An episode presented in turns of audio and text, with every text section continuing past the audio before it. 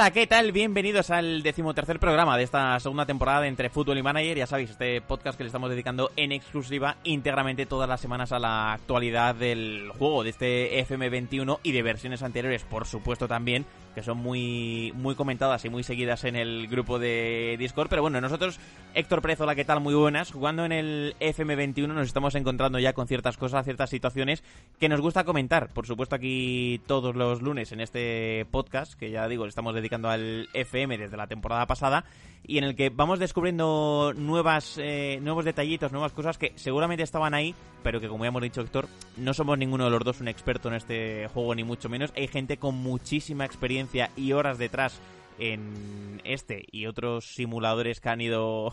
eh, llegando durante los años, pero en este caso en el FM no somos ni mucho menos unos expertos, vamos conociendo día a día cosas nuevas y yo te tengo que comentar algunas que he ido descubriendo eh, estos días jugando, eh, actualizando mi partida con el estándar de Lieja, que me han resultado muy curiosas. ¿Qué tal? Muy buenas. Muy buenas, Adri. Pues sí, y además una de las cosas que vamos a, a comentar hoy, a mí me resulta un no diría curiosa, ha traído un poco de controversia, es una implementación de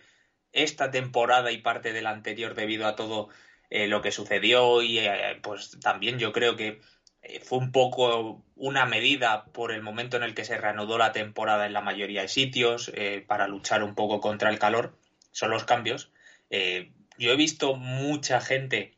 no en el FM20 o 21, donde se jugara en el 21, perdón, eh, sino más bien en la realidad que eh, está un poco en contra de ello. Yo es verdad que eh, pues me cuesta un poco asimilarlo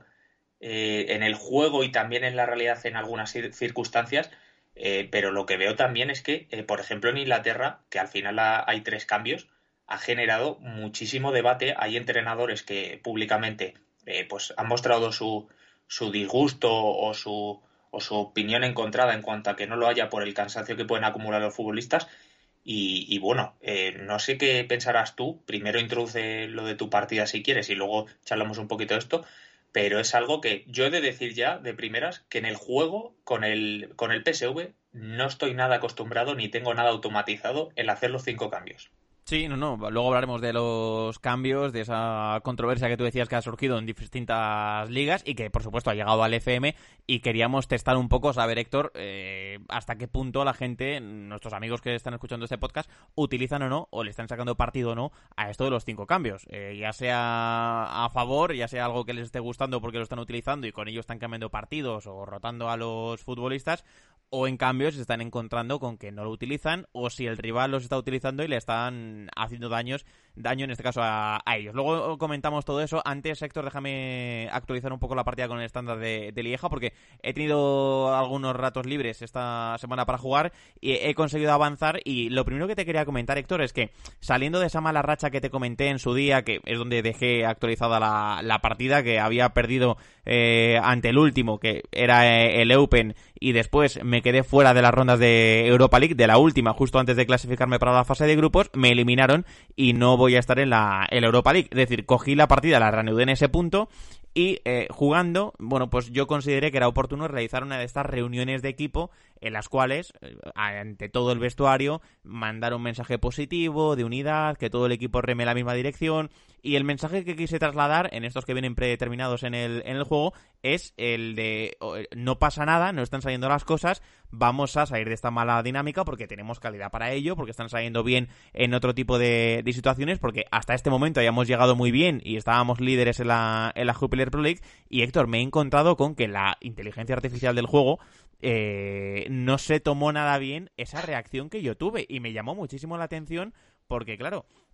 veníamos del mal momento, veníamos de dos derrotas consecutivas, aún no habíamos perdido un solo partido, ni siquiera en la pretemporada. Eh, encajamos dos derrotas duras, una ante el colista, otra que nos deja fuera de Europa. Me reúno con el equipo, mando ese mensaje de, oye, no pasa nada, sigamos remando todos juntos y vamos a por ello, y de pronto me encuentro con que el equipo no se lo toma bien. Eh, no sé muy bien por qué, eh, la, ya digo, la IA del juego consideró oportuno señalar que todo el vestuario se encabronase en mi contra, todo el vestuario, el, líder en este caso del grupo, que Van Heusen, me decía que no estaban de acuerdo con mi mensaje, que consideraban que, que no era para tanto, algo así me venían a decir, claro, yo estaba disgustado porque no vayamos a jugar en Europa cuando uno de los objetivos que me había marcado incluso la directiva era llegar al menos a la fase de grupos de la, de la Europa League. Y mm, me encuentro con un mensaje en contra donde todo el vestuario eh, baja el nivel de ánimo, es decir, que no sienta muy bien. Y claro, la primera reacción que yo tuve cuando vi eso, Héctor, es, madre mía, ya le he liado, le he dado el botón que no debía darle,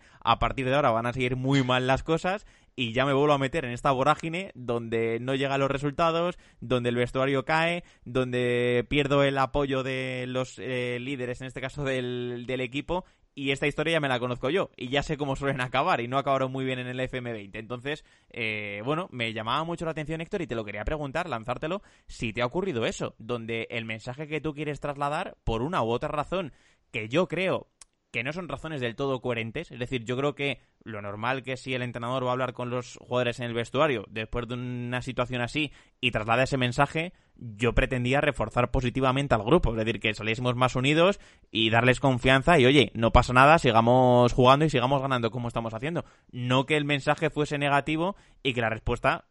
me saliese el tiro un poco por la culata.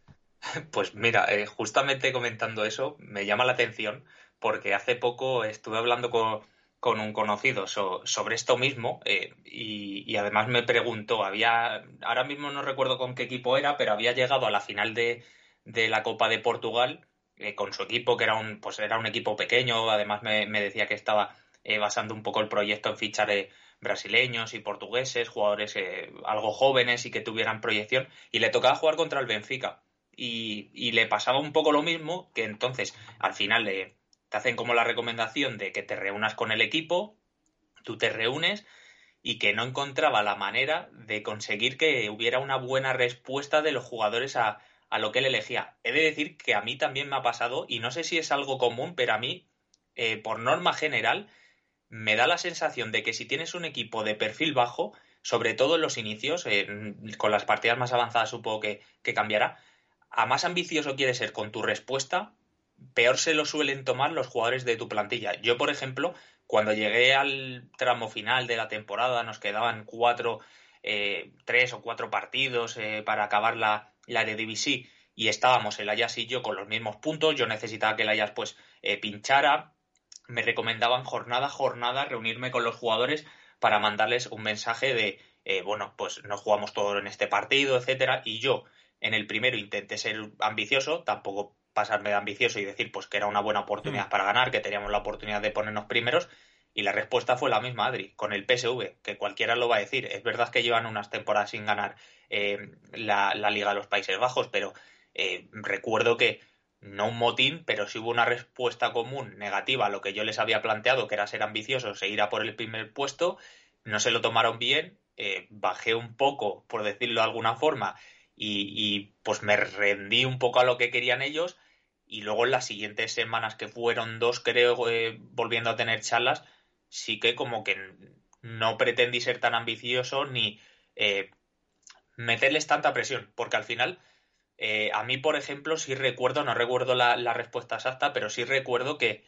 como que el capitán me decía que estaba cargando mucha presión sobre ellos para, para obtener el título y que no lo veía bien. Entonces, yo pues ya desde aquí también me parece una buena cosa para lanzar la pregunta a la gente y decir, pues, si es algo que, sobre todo en equipos de más perfil bajo, les es común que cuando son un poco ambiciosos en ciertas situaciones para levantar eh, el ánimo les sale un poco el tiro por la culata o si por, por otro lado pues lo consiguen de manera más fácil porque yo no sé la verdad si habrá algún truco también para conseguir que la plantilla tenga una buena respuesta sobre todo cuando por, por ejemplo pues como dices tú, vienes de dos derrotas, vas a un partido importante, intentas decir que se va a salir de esta y resulta que la plantilla pues te dice que, bueno, que no es para tanto. Sí, sí, me quedé un poco alucinando. ¿eh? Ya te digo que me quedé un poco alucinando porque la intención que yo tenía era que el equipo no se cayera. Digo, bueno, si nos metemos aquí en dos derrotas complicadas ante dos rivales que teóricamente debíamos haber superado medianamente bien,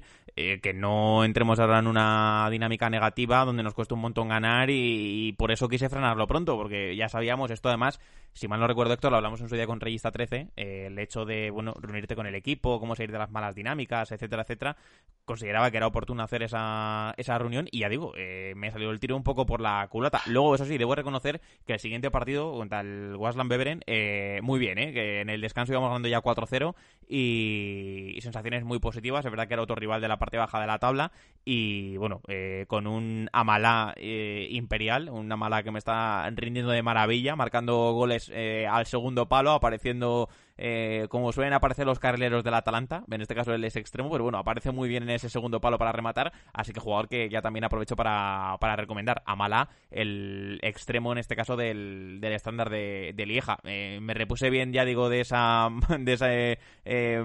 esa mala racha y esa mala conversación que tuve con los jugadores con esa victoria. Es verdad que después empaté con el Mechelen en casa, que era un partido que también debía haber ganado, porque el Mechelen era otro que estaba en la parte baja de la clasificación. Es decir, el, tramo más eh, tranquilo del calendario, digamos que no lo he acabado de resolver eh, como me hubiese gustado, ni en Europa ni en, ni en Liga, pero sí es verdad que luego eh, jugué contra el Brujas Héctor, que era duelo directísimo por la primera plaza, porque los dos nos hemos separado ya del resto de competidores. El tercero ahora mismo, eh, creo recordar que es el Royal Amberes, que se ha colocado tercero. El cuarto es el Anderlecht, que ha caído de esa pelea que teníamos los tres, donde en muchas jornadas cuando uno pinchaba, eh, el otro automáticamente lo pasaba. O esto que pasa muchas veces, Héctor, que tú juegas un domingo y tu rival el sábado ha ganado y te ha adelantado la clasificación. Y vas a jugar el partido del domingo por debajo y tienes que ganar con esa presión de saber que ya estás por detrás en la, en la tabla. Bueno, pues nos hemos quedado solos en ese pulso eh, el estándar de Lieja y el Brujas.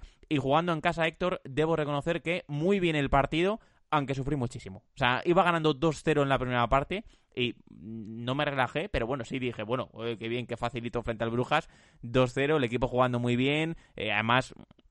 teniendo bastante balón, generando bastantes ocasiones de, gol, pero justo antes del descanso me marcan el 2-1, en la segunda parte me marcan el 2-2 y claro, yo ya ahí lo empecé a ver muy negro, dije, bueno, espérate que ya sé cómo va, cómo va a acabar esto. Decidí, eh, que por esto además vamos a enlazar el tema de los cambios, mover un poco el banquillo metí a Jackson Muleka, que es ese chico que ya recomendamos en su día, Héctor, que era congoleño y, que me está rindiendo muy bien desde el banquillo, entrando como delantero mm. avanzado. Y después, que por eso lo puse en el grupo de Discord, un, un Brandon Sopi, Héctor, imperial como carrilero por derecha. No me lo esperaba ni mucho menos. Debo reconocer que el cambio lo hago porque mi carrilero o lateral que está jugando como titular estaba cansado y, bueno, pues decidí que era momento de darle el descanso, era minuto 65-70 de partido y al poco de entrar me marca gol Héctor, le dejamos solo, el equipo lo deja solo entrando en el área y con la pierna derecha desde ese lado cruza el disparo como si fuese un delantero centro, marca el gol y ese gol ya nos pone por delante en el marcador 3-2 y después ya en el descuento el propio Muleca marca el cuarto gol, así que Héctor, queríamos aprovechar un poco esta victoria ante el Brujas 4-2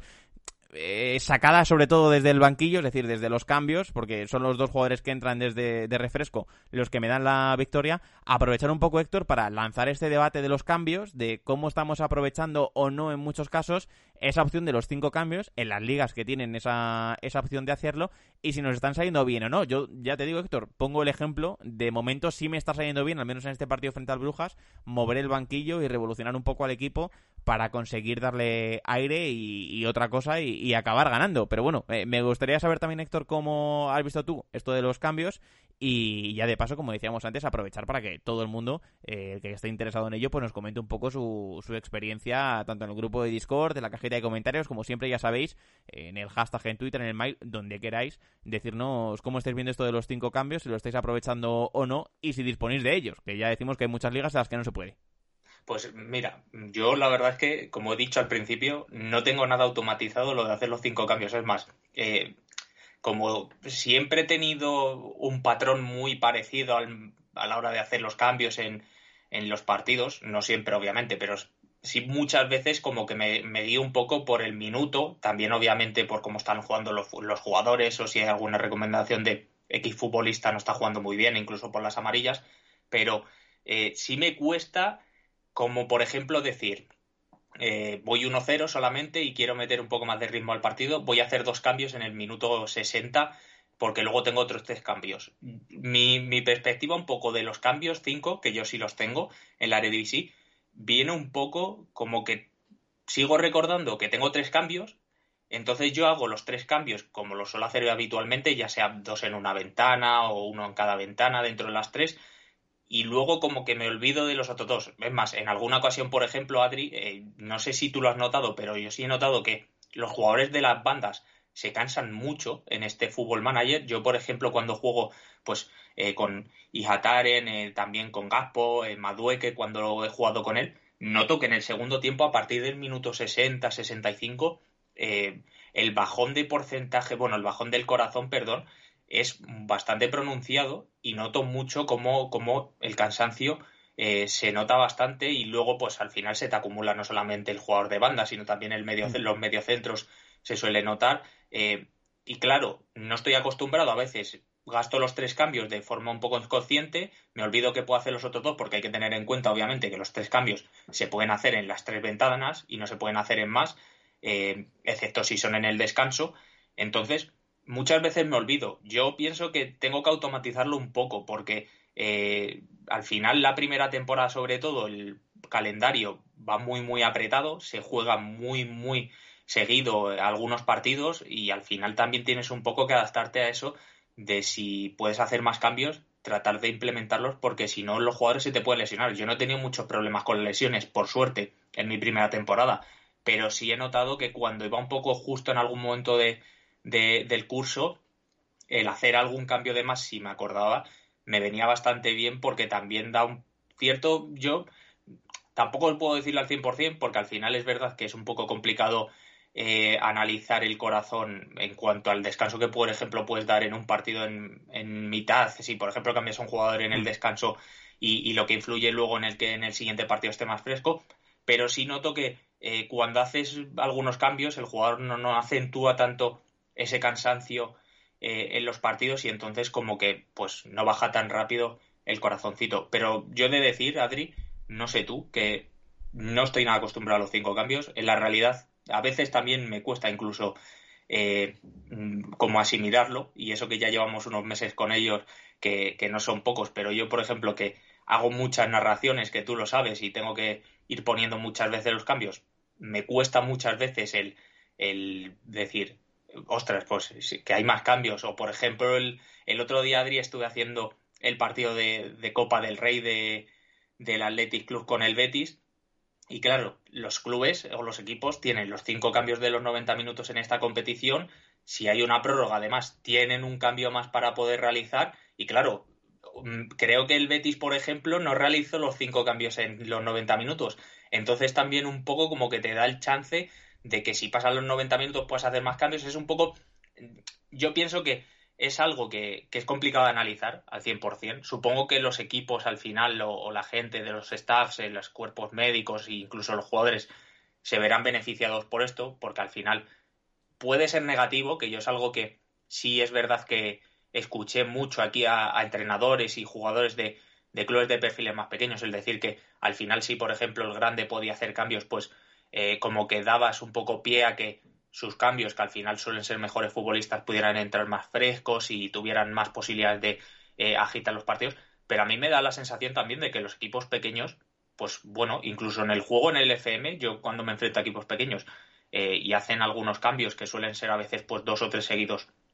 te lo encuentras, como que también les da la posibilidad de pues de revolucionar un poco las cosas o incluso de seguir en la línea si van ganando y que el rival pues quede un poco, si es superior sobre todo, descompuesto, por decirlo de alguna forma. Sí, al final esto es lo que en su día comentaba Setién, Héctor, cuando estuvo en el Barça, cuando se comentó esta opción de los cinco cambios eh, la temporada pasada, él decía que le iba a beneficiar sobre todo a los equipos pequeños porque consideraba que iban a cortar mucho más el ritmo de los partidos. Es mm. decir, que si el grande en este caso eh, no acababa de imponerse desde el juego, le estaba costando, como le pasaba a ese Barça, y el equipo rival en este caso, que por norma general era más inferior en cuanto a calidad, eh, podía cortar el partido más veces para hacer los cambios, pues bueno, si es verdad que se iba a notar. Hay que reconocer también, Héctor, que hay tres ventanas de cambio, es decir, que no se pueden hacer los cinco por separado, que esto ya todos lo conocemos, pero bueno, no está de más recordarlo. Aún así, bueno, es un debate interesante, Héctor, y que queríamos plantear para que la gente nos dijese si se están beneficiando o no de estos cambios, eh, pues eh, tanto para cambiar partidos como me ha ocurrido a mí en este partido frente al Brujas, como para gestionar mucho mejor el físico de los jugadores, porque al final todos hemos visto ya en nuestras partidas, Héctor, que las temporadas van a todo trapo, es decir, que los partidos están muy juntos, que hay muy poco descanso entre uno y otro, eh, que si encima juegas otras competiciones como en las copas o como las competiciones europeas, eh, aún más comprimido está todo y bueno, pues queríamos conocer un poco y testar, Héctor, cómo se está gestionando, cómo están gestionando nuestros amigos, cómo estáis gestionando vosotros esta posibilidad de los cinco cambios, si existen en vuestra liga y si no existen, si los estáis echando en falta, porque oye, también puede pasar que estén jugando con un equipo inglés, solo tengan tres y se estén encontrando con que tienen a medio equipo lesionado o que estén acumulando muchas más lesiones que en otros juegos o que en otras temporadas, porque yo debo reconocer, Héctor, que de momento con las lesiones toco madera. Eh, eh, me estoy librando, es decir, es verdad que tampoco llevo muchos meses de competición, pero los que se me han lesionado, que ya se me han lesionado algunos, son suplentes. Por ejemplo, tú, Shop, eh, el otro día recibí la notificación de que en el entrenamiento se había roto una costilla, máxima intensidad los entrenamientos, para que se rompa una costilla. Y Medi Carcela, por ejemplo, que no estoy jugando con él de titular, también había tenido una lesión muscular y ha estado varias semanas de baja, pero bueno, de momento de los titulares se están salvando todos. Sé que van a llegar las lesiones porque siempre acaban llegando, sean más grandes o más pequeñas, van a llegar, pero bueno, de momento me estoy librando. Por cierto, Héctor, hablando de actualidad, que ahora vamos a hablar de otro tema muy, muy de actualidad de esta semana, el otro día eh, recibí un mensaje eh, donde André Vilasboas, el técnico del Marsella, me venía a pedir explicaciones de por qué su futbolista cedido, Pape Guillé, que me lo llevé en los últimos días de, mercado cedido, no estaba jugando y me vino a decir que, oye, que en el pacto habíamos dicho que iba a ser uno de los habituales, que porque no estaba jugando. Y bueno, esto ya Héctor lo comentamos en su día, de las reuniones con otros técnicos, de pedirles explicaciones si tus jugadores no juegan y tal. En contra, eh, también sucede, es decir, que el entrenador rival te venga a decir que por qué no está jugando su, su futbolista no sé, me llamó mucho la atención que André Vilas Boas fuese directamente a, a, mi club, tocase mi puerta y me dijese, o descolgase el teléfono y me dijese, oye, ¿por qué no está jugando? Es verdad que no estoy dándole muchas oportunidades porque el centro del campo me está rindiendo muy bien. Los tres habituales, Chimirot, Bastien y, y Raskin, me están jugando muy, muy bien los tres y de momento no estoy viéndome en la obligación de, de rotarlos porque si algo funciona, yo soy de los partidarios de mejor no tocarlo hasta que no cambien las cosas pero, pero bueno, me llama la atención Héctor y no sé si de momento has tenido tú alguna eh, algún mensaje de algún rival, sea Ten o si tienes algún jugador del Vitesse cedido o lo que sea, que te hayan venido a, tocar la puerta Héctor o, te hayan dado un toquecito preguntándote qué pasa con ese jugador. Pues la verdad es que por, por suerte no, no me ha sucedido y me llama la atención porque es algo que nunca me había preguntado si sucedía Sí, al final, eh, Claro, o sea, al final estamos un poco más acostumbrados a que sea al, revés, que sean a ti quien te recomienden ir a hablar con un técnico cuando tienes un jugador cedido en un club más pequeño, pero claro, al final también hablamos, Adri, de que tú has cogido un club que a nivel europeo no es muy grande, que te tienes que nutrir mucho de, de las eh, cesiones que puedes ir consiguiendo de equipos más poderosos o que están en una liga superior pero me llama la atención. Es algo que no había escuchado nunca. Yo tengo cedido jugadores, pues tenía Van Kinkel, por ejemplo, del Chelsea, tenía mm. a Fein del Bayern Múnich también, pero si es verdad que mm, Van Ginkel es verdad que era más titular, Fein le iba poniendo, o sea, distribuía bien los minutos y no llegué a tener problemas, pero incluso alguna racha de partidos en las que, por ejemplo, no pusiera mucho uno de los dos, no venían los clubes o los entrenadores de los clubes a, a decirme que por qué no le ponía, que si no estaba acordado, y me llama la atención, me llama la atención que haya eso, haya, que, haya eso, sobre todo porque no lo había escuchado. Eh, creo que al final tampoco estamos muy acostumbrados a, que suceda eh, generalmente. Y yo quiero preguntarte una cosa, eh, sobre todo en base a esto. cuando te, te, viene el entrenador del club, del jugador cedido, a hablar contigo, es un poco parecido a cuando tú hablas con el entrenador cuando cedes un futbolista. Es decir, cuando sueles ceder, pues tienes eh, las opciones que, te da generalmente, que es pues el decir que no estaba acordado también, etcétera, y un poco pues qué es lo que te dice y qué es lo que puedes responder tú también. Sí, es verdad que vienen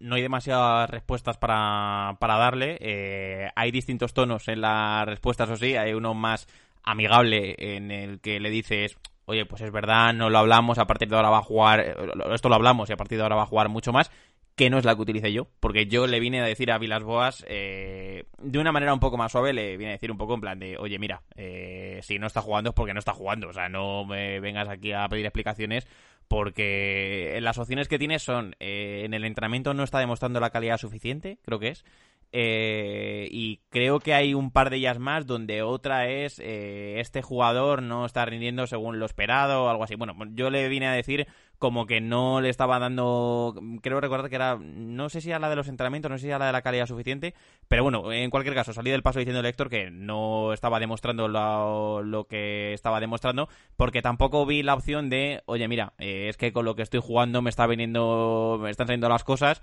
ya tendrá su oportunidad en el futuro. De momento no estoy tocando nada. Entonces, bueno, es verdad que sí choca bastante, ya digo, que viniese Vilas Boas a pedir explicaciones por el, por el futbolista, pero sí, sí, también pasa al revés, ¿eh? que esto lo comentamos en su día, que ir a preguntar a un entrenador que por qué no está jugando, donde yo, Héctor, no sé cuáles son las reacciones que tú tienes, yo siempre voy a apretar. O sea, yo siempre voy a, oye, esto no es le ha hablado, y hay entrenadores que sí es verdad que te dan la mano y te dicen, vale, pues a partir de ahora lo estudiaré, lo veré más y va a jugar más el chico en cuestión, y hay otros que te mandan a paseo, ¿eh? Hay otros que te mandan directamente a peinarte, que te dicen, oye, mira, eh, no me vengas aquí a contar historias, déjame que tengo trabajo y ya hablaremos en el futuro. Sí, la verdad es que eh, cuando jugué la partida con el Leeds, yo me, encontré varias veces esta situación, porque cedía bastantes eh, jugadores y al final,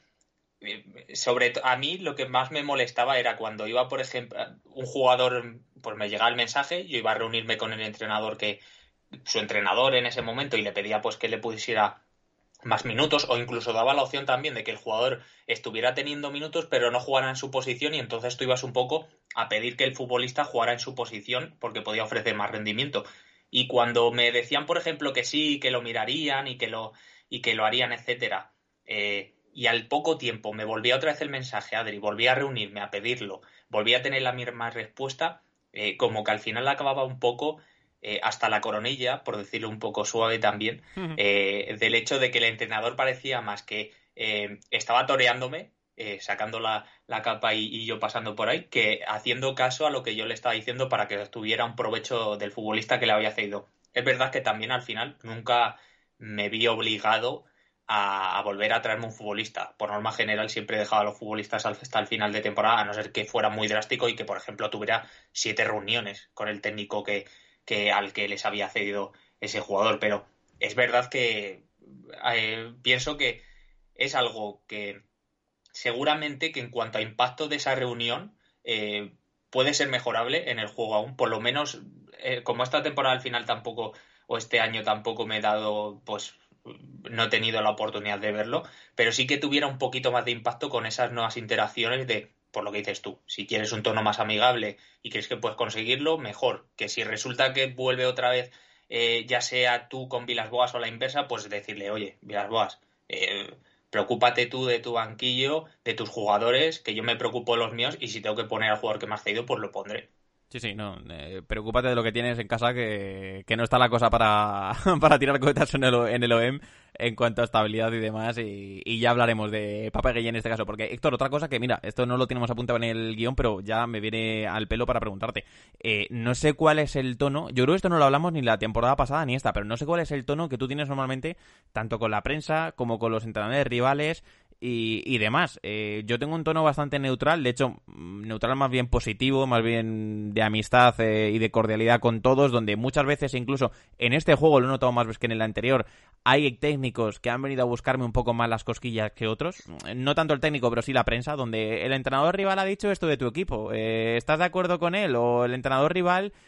dice que has jugado muy duro. esto es verdad que lo he notado más eh, acentuado en este juego que en el FM20, pero en todo sector sí he intentado mantener un tono bastante cordial porque si bien es cierto que en algunas situaciones donde el cuerpo me pide otra cosa y dar otra respuesta, eh, no sé hasta qué punto, Héctor, y esto te lo pregunto porque me parece interesante y ya de paso también, como todo, aprovechamos para comentarlo y que nos lo comentéis vosotros los que nos estáis escuchando el programa. No sé si alguien va un poco más en el tono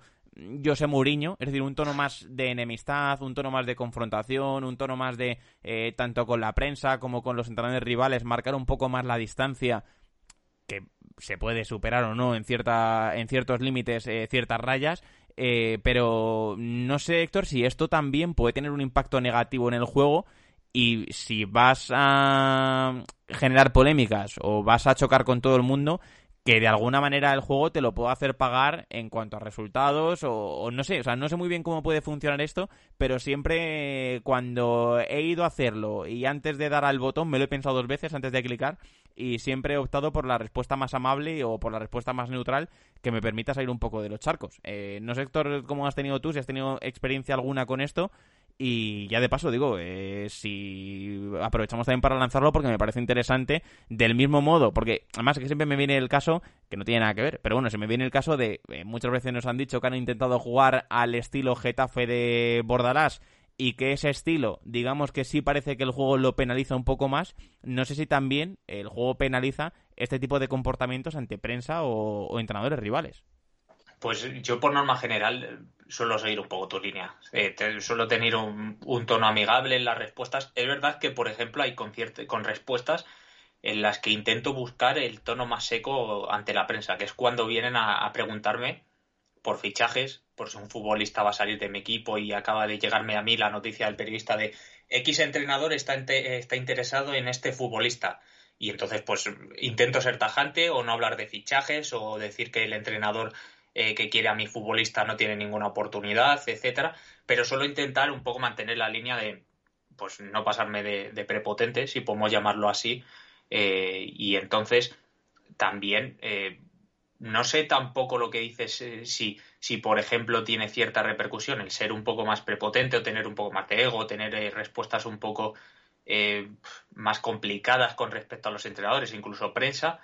pero puede ser curioso. O sea, a mí me gustaría, por ejemplo, que si eres un entrenador eh, con carácter, que tiene respuestas eh, que no son eh, muy del agrado de, la prensa o de los entrenadores, la directiva pudiera un poco como o darte un toque de atención, o si es una directiva un club con, un, con, con, una línea muy parecida a la, de, a la del entrenador que tenga a quien esté llevando ese equipo, que puedan decirte, oye, sigue así, eh, o muy bien defendido el club, o alguna cosa. ¿Te imaginas, Adri, por ejemplo, que te viene eh, durante X tiempo en tu primera temporada, te vienen a preguntar cosas tú lo más seco posible, lo, lo más chulo eh, que haya, y te viene al final de la temporada y te dice tu presidente que muy bien defendido el club en todas esas ruedas de prensa que has tenido? Sería, sería impresionante, la verdad. Pero yo no, o sea, la verdad es que nunca he tenido problemas. Si alguna vez me resulta un poco complicado cuando pues sobre todo lo que dices, que por ejemplo juegas un partido eh, y te vienen con una declaración del otro entrenador y sí noto muchas veces que lo que tú respondas, como que luego en la respuesta que dan eh, en la ventanita de, mensajes, en el buzón, como que parece que está un poco sacado de contexto, incluso la mejor respuesta parece a veces un poco como que eh, si por ejemplo dices, el entrenador con el que te has enfrentado dice que eh, tu equipo se merecía el gol de la victoria o alguna cosa así, entonces tú dices que tiene razón y como que luego lees la respuesta que, pone la prensa y parece como que, yo qué sé, que se te ha inflado el pecho diciendo que tu equipo ha sido el mejor. Pero, pero la verdad es que no sé si tiene alguna repercusión. yo creo que debería, al final, más allá de, por ejemplo, la amistad con los técnicos o con la prensa que han implementado y que han intentado mejorar, que estuvimos hablando eh, cuando salió el juego y la beta, eh, me gustaría que tuviera una repercusión pues también en los futbolistas que tienes, que al final eh, hmm. el incluso poder evolucionar tú como técnico dentro del juego puede hacer que tus jugadores estén más o menos contentos contigo, que haya más cohesión eh, en el vestuario e incluso pues un poco también lo que digo de, de esa unión con la directiva que puede acabar perjudicando o beneficiando, quién sabe. Sí, sí, no, no. Eh, bueno, lo del tema prensa eh, que comentas, eh, es verdad, también lo he, también lo he percibido yo. Esto no sé si habla bien o mal de, la prensa, porque creo, Héctor, que se parece un poco a, lo que ocurre en realidad. O sea, esto no sé si está muy bien hecho o, es un bug del juego que, bueno, que al final también representa un poco lo que, lo que ocurre, porque oye, también molaría mucho, eh, por ejemplo, salir en rueda de prensa a los Joaquín Caparrós, romper la portada del periódico y, decir que no te hagan ese tipo de titulares que tú no los has dado. Eh, en fin, ese tipo de situaciones también molaría mucho de, ver en el juego, pero, pero sí, sí, yo sobre todo lo preguntaba a Héctor porque, claro, no sé si hasta, hasta qué punto el juego te va a penalizar directamente el que seas eh, de un estilo u otro eh, ante la prensa y tu relación con el resto de entrenadores y tal, no lo sé, tampoco me parecería lo correcto ni... O sea, yo creo que ahí perdería el juego si ocurre eso, pero claro, sí es verdad, Héctor, que hay ciertos estilos ante los medios, ciertos estilos ante otros entrenadores eh, de dar imagen pública que sí es verdad que se sustentan mucho, dependen mucho de los resultados. Es decir,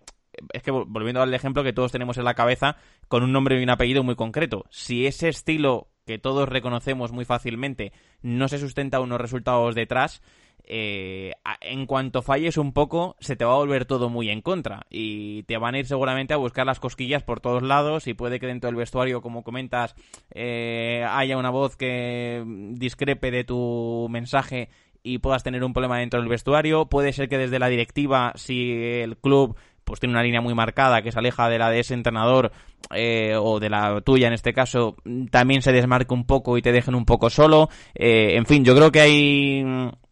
Eh, yo creo que en ese sentido también quizá por ahí, eh, no sé hasta qué punto las dinámicas, cuando la cosa se complique, si tú mantienes esa línea tan eh, de confrontación, tan un poco un tanto agresiva con las preguntas que te hacen y, demás, se puede volver en tu contra después para salir de ciertas rachas y que, oye, eh, la dinámica dentro del vestuario, tanto la relación con la directiva como con lo que intentan empujar con esa especie de Twitter, Héctor, que ocurre muchas mm. veces en el timeline, donde periodistas o aficionados dan su opinión sobre fichajes o sobre el juego del equipo, que mucho, me hace mucha gracia porque, eh, o sea, me parece bien y creo que es interesante, pero hay veces que se discrepa eh, de manera muy exagerada. Es decir, que hay gente que te dice eh, que está muy de acuerdo con que vayas a fichar a este jugador y hay otros que ponen directamente que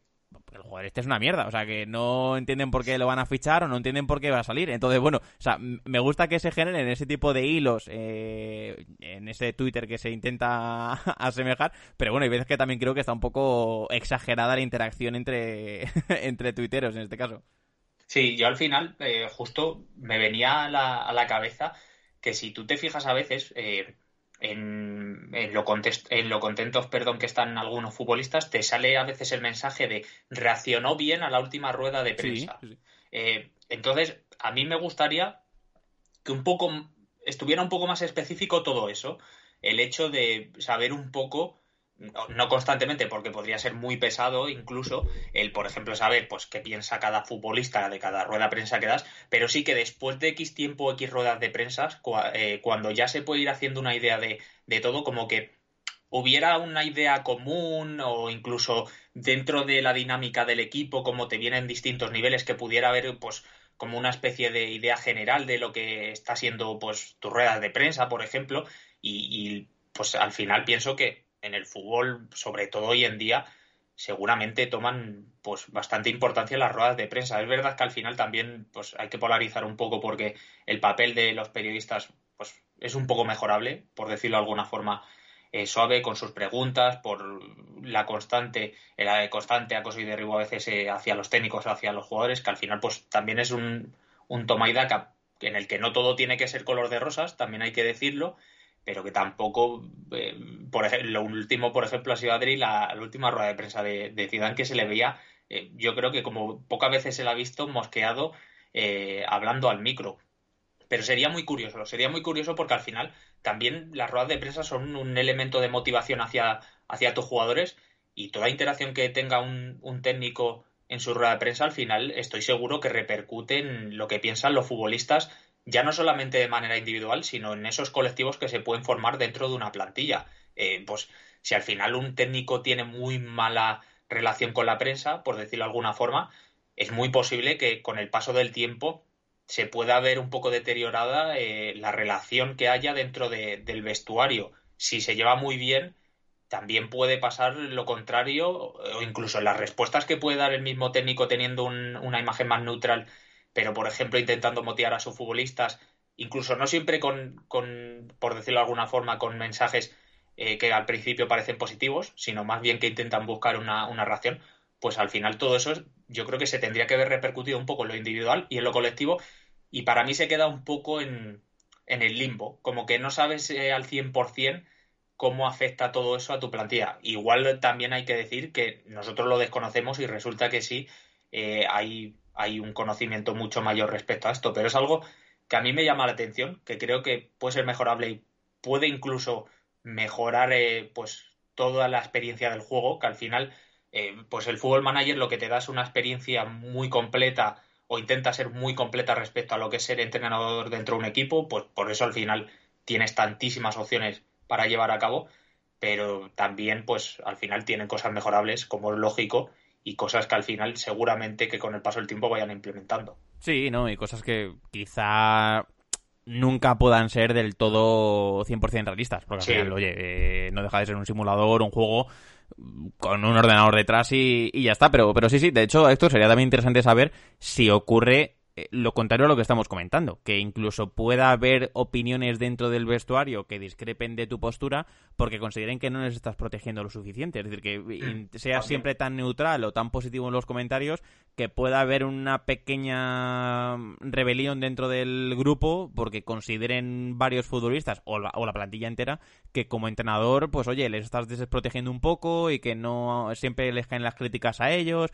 etcétera, etcétera, etcétera. Esto lo, bueno, lo veremos a medida que vayamos jugando y probando cosas en el juego, lo iremos comentando con el paso del tiempo y si alguien ya tiene un conocimiento más desarrollado de esto o tiene una experiencia mayor, que seguro que hay gente con mucha más experiencia en este tema ya y en cualquier otra del FM que nosotros, pues nos lo comentáis, como siempre, ya sabéis, en el grupo de Discord o en la cajita de iBox o en el mail o en Twitter, donde queráis, nos lo comentáis y nos vais actualizando un poco qué ocurre con esto y cómo es la relación vuestra tanto con la prensa como con otros entrenadores y si habéis probado reacciones distintas a las nuestras, que yo creo, Héctor, que son las más extendidas por todos, eh, pues bueno, eh, si hay alguien que discrepa un poco con ellas o se aleja un poco de nuestras posiciones, pues que nos comente cómo funcionan y qué, y qué pasa, qué ocurre en, las temporadas cuando vienen bien las cosas o mal, siendo un poco más agresivo o, bueno, un poco más discordante, digamos, de la opinión establecida o de la opinión neutral que todos tenemos de todos los entrenadores. Pero bueno, Héctor, había más temas que queríamos comentar porque uno de ellos, volviendo a la actualidad que antes también comentábamos, eh, es una noticia que yo creo que ha sorprendido muchísimo y que vamos a tardar bastante tiempo primero en asimilar y después yo creo en volver a ver. Y ojalá no la volvamos a ver nunca más porque es una metedura de pata importante y además siendo, como ha sido, el fichaje más caro en la historia del club. Que es que esto eh, todavía yo creo que eh, complica más la cosa y le añade más picante al asunto. Hablamos del caso Sebastián Aller, Héctor, con el Ajax, porque todos hemos visto cómo después de los periodos de fichajes eh, tenemos que mandar una inscripción a cada liga o una inscripción a las competiciones europeas, añadiendo o quitando jugadores que bien hayamos fichado, bien hayamos traído eh, cedidos, bien hayan salido del club o bien estén lesionados y tengamos que dejar fuera de la inscripción de cierta competición porque mira, no va a poder jugar y me está ocupando una plaza que es eh, inútil que siga ocupando y va a ser eh, rellenada por otro. Héctor, esto de las inscripciones, no sé si te has enfrentado tú a algún caso Sebastián Aler durante alguna temporada. Entiendo que no, porque no es lo común, pero bueno, queríamos comentarlo, Héctor, y aprovechar también para, para bueno, eh, destacar un poco cómo son estas inscripciones, que por cierto, en función de la liga y en función del torneo que juegas, cambian mucho, ¿eh? eh yo ya he visto en este FM21, ya lo conocía del FM20 y de juegos anteriores, pero por ejemplo, la hoja de inscripción o la inscripción de la plantilla que tienes que realizar, por ejemplo, en la Serie A, no tiene absolutamente nada que ver con la que tienes que hacer, por ejemplo, en la Jupiler Pro League belga, donde para empezar no hay cupo de extracomunitarios. Sí, hay que tener mucho cuidado eh, y además es que, bueno, al final es un juego y como no cumplas eh, los requisitos que te piden de jugadores, por ejemplo, canteranos o del país, etcétera, etcétera, etcétera, eh, puede, pues puedes quedarte estancado en la partida y, y, no pasar. Yo recuerdo además cuando me tocó Adri jugar con, bueno, cuando tuve mi, mi partida con el Eibar respecto a esto, no es que se me olvidara inscribir a un jugador, pero sí me llegó, eh, me metí en la Europa League, como comenté en alguna ocasión, y me tocó jugar la primera ronda previa. Eh, y tuve, Adri, que tirar muchísimo de futbolistas de la cantera, porque eh, algunos estaban de vacaciones otros futbolistas que tenía no eran eh, canteranos ni de la edad que requerían o, españoles y entonces tuve que tirar muchísimo de la cantera y recuerdo que además, ahora mismo no recuerdo al 100%, pero como que salía un poco raro o yo no, no sabía del todo bien cómo salía el tema de la cantera en el Eibar y bueno, me costó un poco de sangre, sudor y casi lágrimas inscribir futbolistas para poder continuar un poquito más la partida. He de decir que a mí no me ha pasado nunca el hecho de de no escribir un jugador. Por suerte, para nosotros y para la gente que jugamos eh, al FM, creo que el juego como que es un poco precavido para que no se te olviden estas cosas y te da pues el mensaje de que tienes que escribir futbolistas y dar un dorsal y además hasta que no lo haces no puedes pasar por ejemplo el día eh, dentro de pues dentro de vamos dentro de,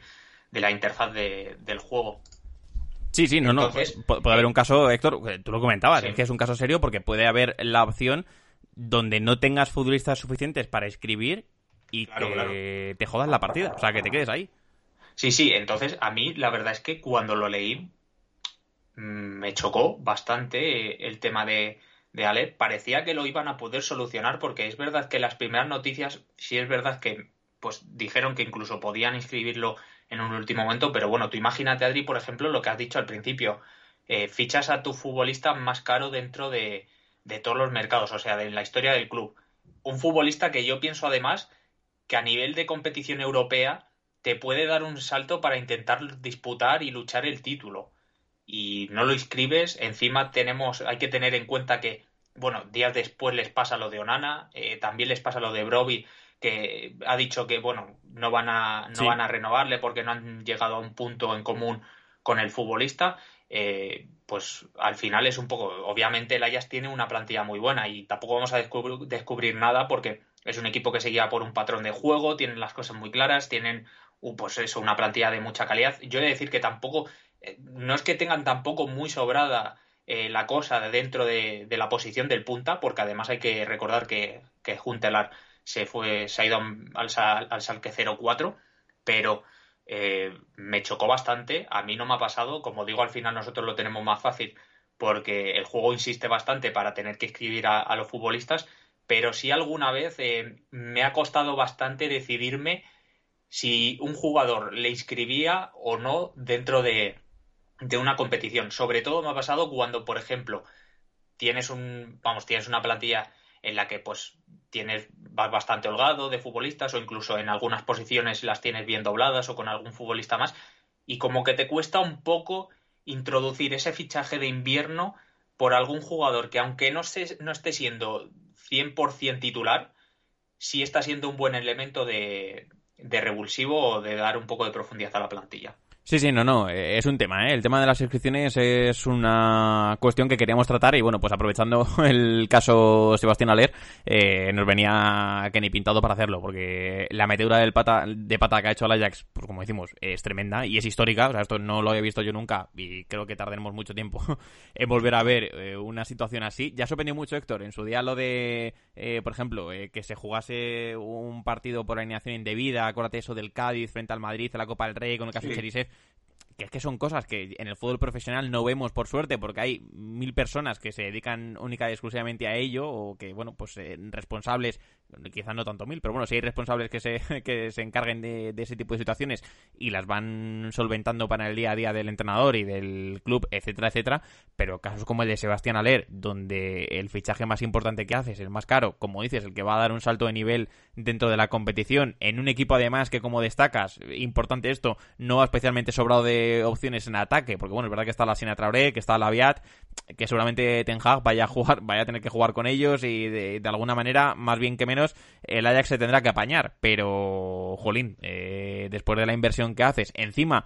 en un periodo en el que estamos donde apenas está gastando dinero, que tú hagas el fichaje más eh, caro, que te gastes 22 millones y medio y que ocurre esto, pues jo, es que no tiene no tiene explicación y entiendo que a Aler no la habrá sentado muy bien, a Ten Hag tampoco y, no va a tener perdón. Y no sé quién habrá sido el responsable de esto, pero no me gustaría estar en su piel porque creo que las próximas horas y las últimas horas de su vida estarán siendo un tanto intensas. Eh, entonces, bueno, eh, lo queríamos comentar y comentar sobre todo, Héctor, eso, lo de las inscripciones. Yo, por ejemplo, me he encontrado con en Italia eh, había que tener un número mínimo de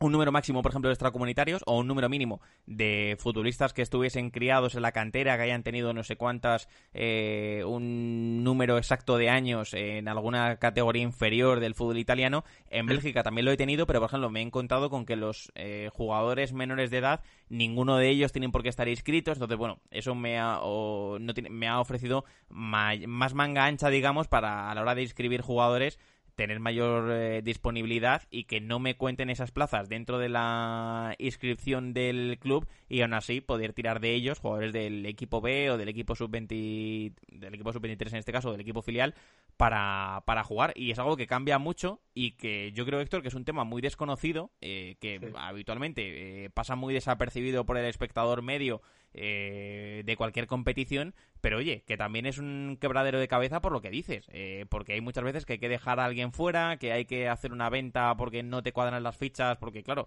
no vas a tener cuatro laterales derechos para un puesto, por ejemplo, eh, etcétera, que son situaciones que hay que manejar también y que son interesantes y que bueno, queríamos aprovechar para hacer este pequeño apunte de las inscripciones en, en este podcast. Sí, al final también pues hay que tener un poco en cuenta que depende de cómo tengas eh, tu plantilla, puede ser más o menos importante. También hay que decir que en el Fútbol Manager te da la opción, yo no la utilizo, pero te da la opción de hacer una selección automática, sí. lo cual al final, eh, por norma general que yo muchas veces, bueno, o generalmente cuando tengo las pretemporadas sí suelo dar un poco a la opción de selección automática añadiendo a jugadores jóvenes, creo que es, o alguna cosa así. Entonces lo que hace es que te hace una selección de la plantilla eh, que tienes con futbolistas jóvenes y eso al final también facilita las cosas en cuanto a, la selección. Imagino que sobre todo, pues al final en una inscripción lo que hará el fútbol, eh, el fútbol manager, perdón,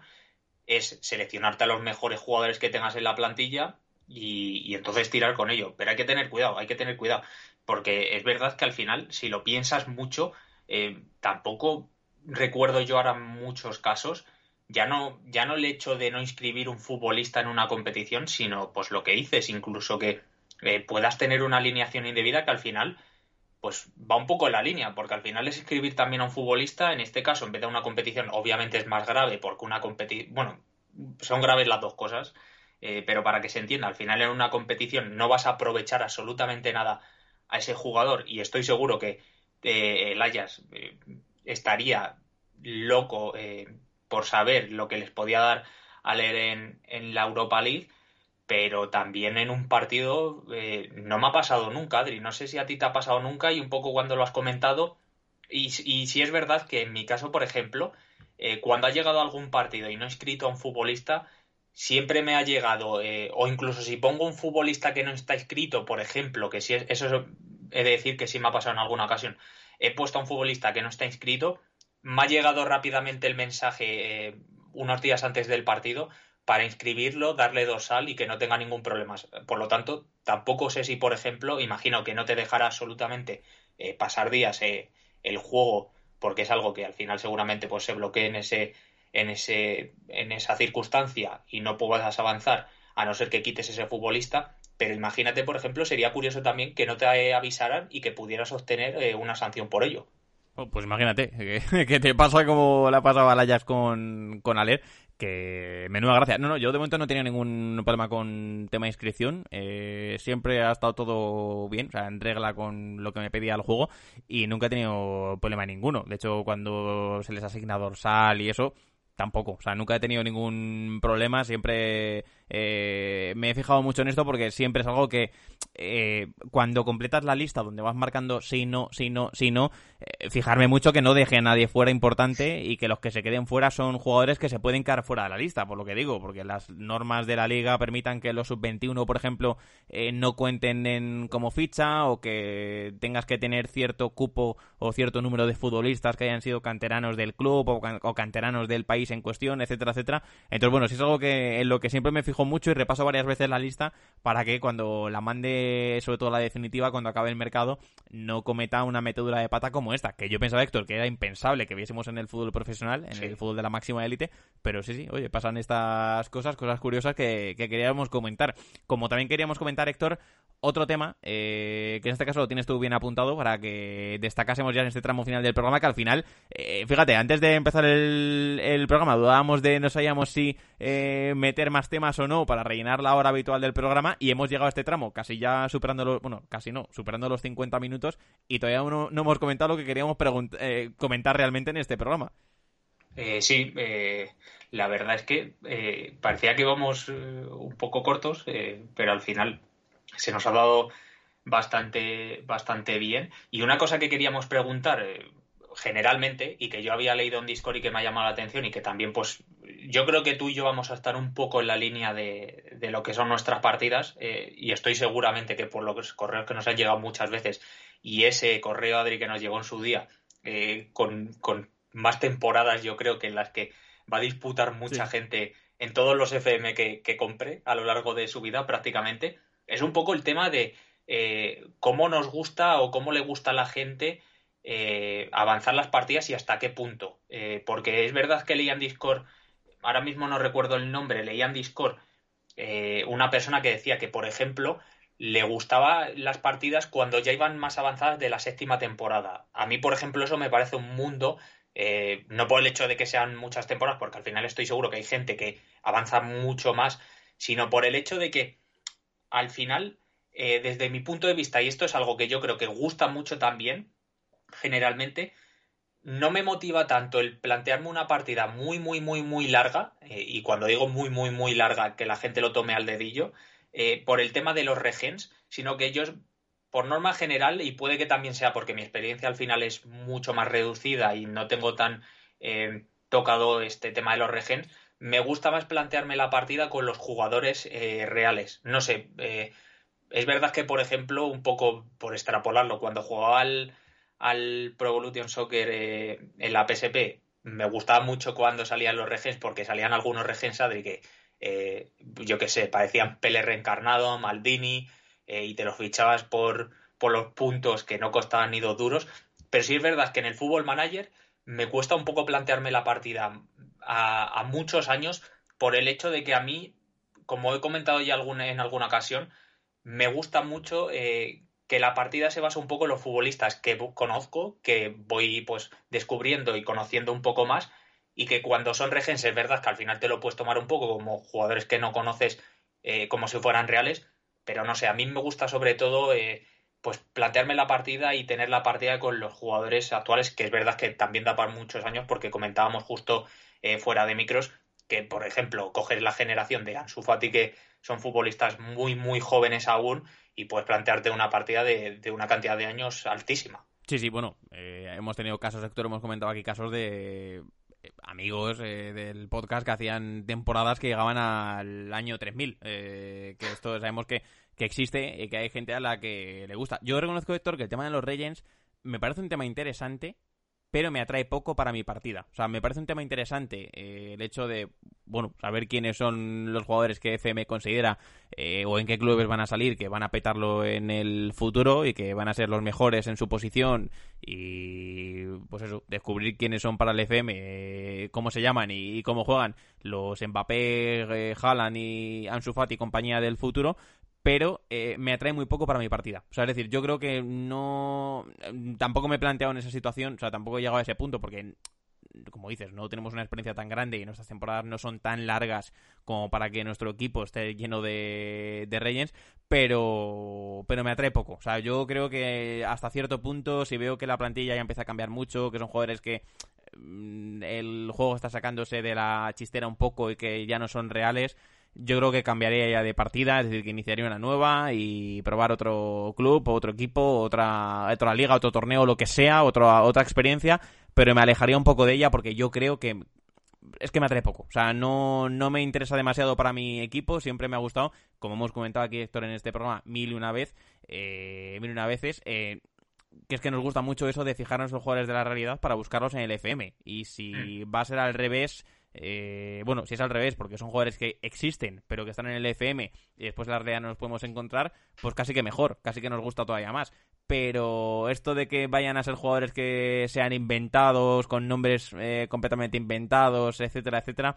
me atrae menos. Entonces, bueno, es verdad que no sé si en el futuro lo probaré, no sé si llegaré tantas temporadas como para que me ocurra en una misma partida, como para que me ocurra esto que estamos comentando, pero bueno, sí queríamos plantearlo, Héctor, porque es verdad que en el grupo de Discord se había comentado, yo también vi el mensaje, donde hay gente a la que sí que le gusta este tema de los Regents y de los jugadores que la partida va inventándose con el tiempo y, le gusta probar y, experimentar con ellos. En el momento Héctor nosotros ya decimos, yo al menos en mi caso, que no me atrae demasiado esa idea.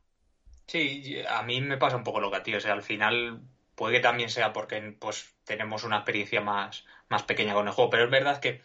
como que me sacaría un poco de la partida el hecho de que hubiera ya muchos futbolistas eh, regenerados por el juego, eh, porque al final, no sé, a mí plantearme mis partidas me gusta mucho, eh, como digo, generarme individualmente en mi cabeza ciertas pautas, como por ejemplo, pues en el PSV intentar fichar futbolistas eh, no, todos tienen que ser, pero por ejemplo, futbolistas que sean holandeses eh, y que no sean de,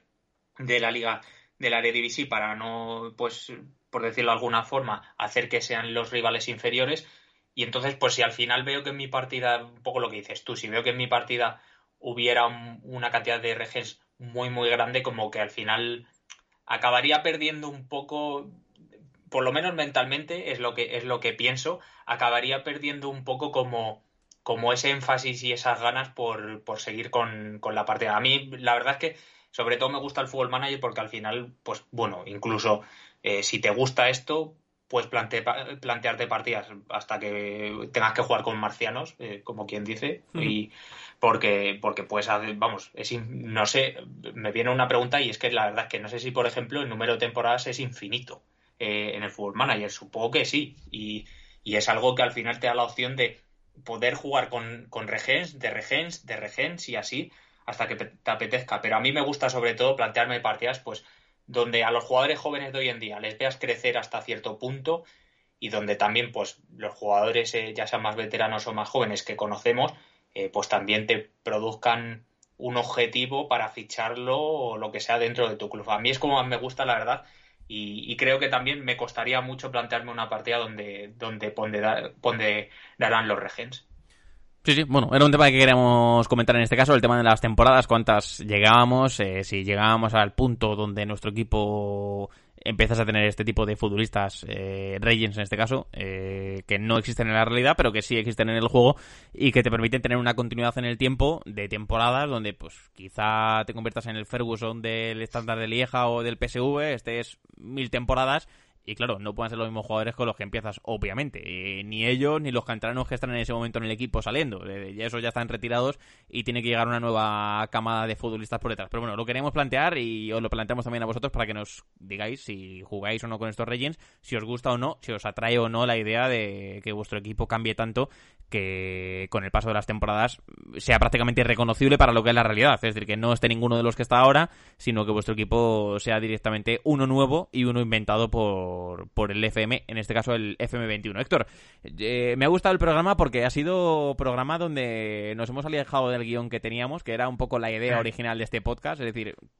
ponernos a grabar y hablar de nuestras partidas y del fútbol y de todo lo que nos gusta en este ratito de, podcast. Y yo creo que lo hemos conseguido. Eh, nos hemos alejado mucho del guion que teníamos, han ido surgiendo temas eh, mientras tanto y lo que pensábamos que iba a ser un programa ligerito de equipaje, al final se nos ha acabado extendiendo hasta por encima de la hora de programa como ya nos gusta hacer, así que no sé si te queda algo más en el tintero por comentar o si no simplemente nos queda ya eh, recomendar un poco a la gente dónde tiene que contactar con nosotros, cómo pueden hacerlo como siempre, con esas vías de comunicación que mantenemos siempre abiertas.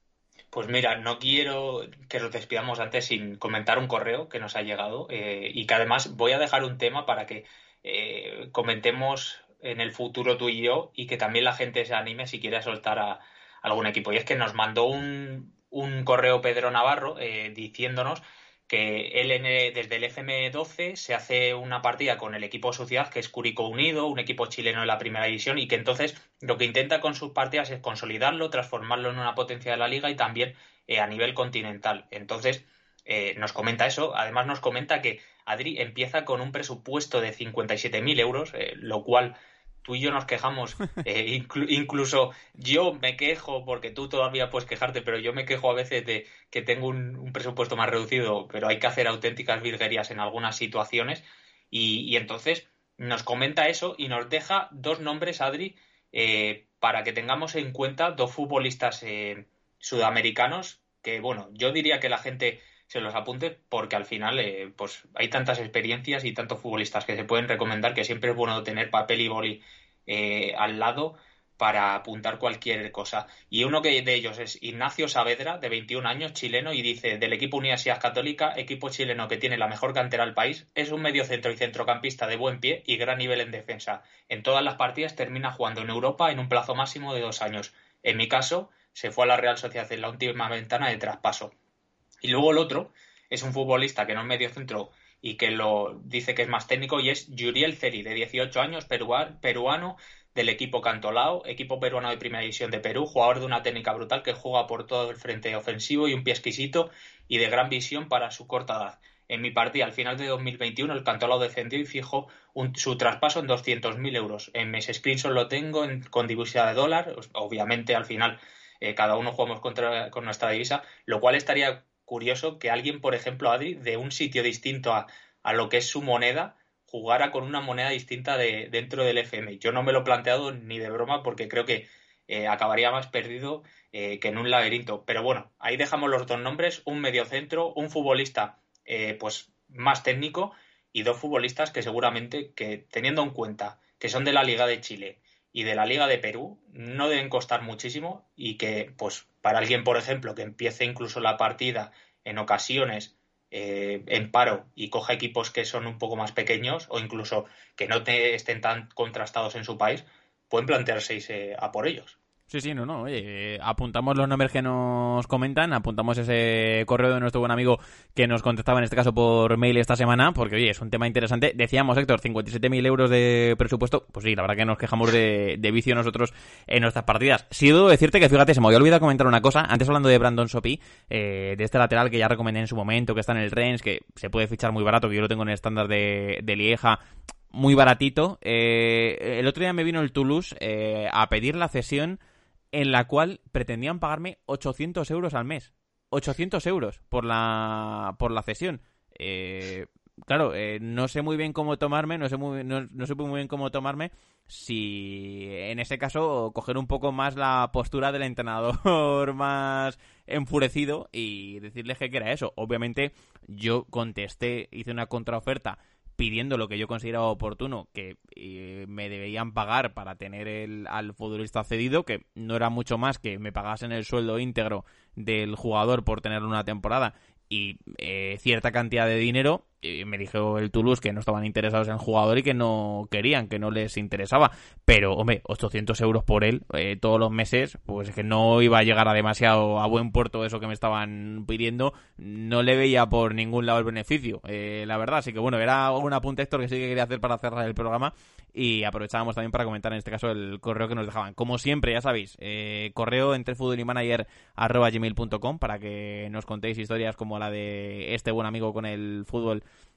eh, sudamericano en este caso y como siempre tanto el hashtag en Twitter eh, hashtag entre fútbol y manager la cajita de comentarios de iBox y ese grupo de Discord donde seguís entrando y donde nos habéis pedido Héctor algo que estamos entre los dos eh, ya hemos hablado y que anunciamos que vamos a dar el visto bueno para que se haga pero bueno eso ya lo iremos comentando esta semana cuando tengamos un poco más de tiempo y, lo podamos ver pero sí sí para adelante con lo que nos planteabais el otro día en este caso ese mensaje que nos dejaba Fer. Así que Héctor creo que ahora sí ya hemos comentado comentado todo. Mm. Me queda únicamente decirte que hasta la semana que viene. Hasta la semana que viene.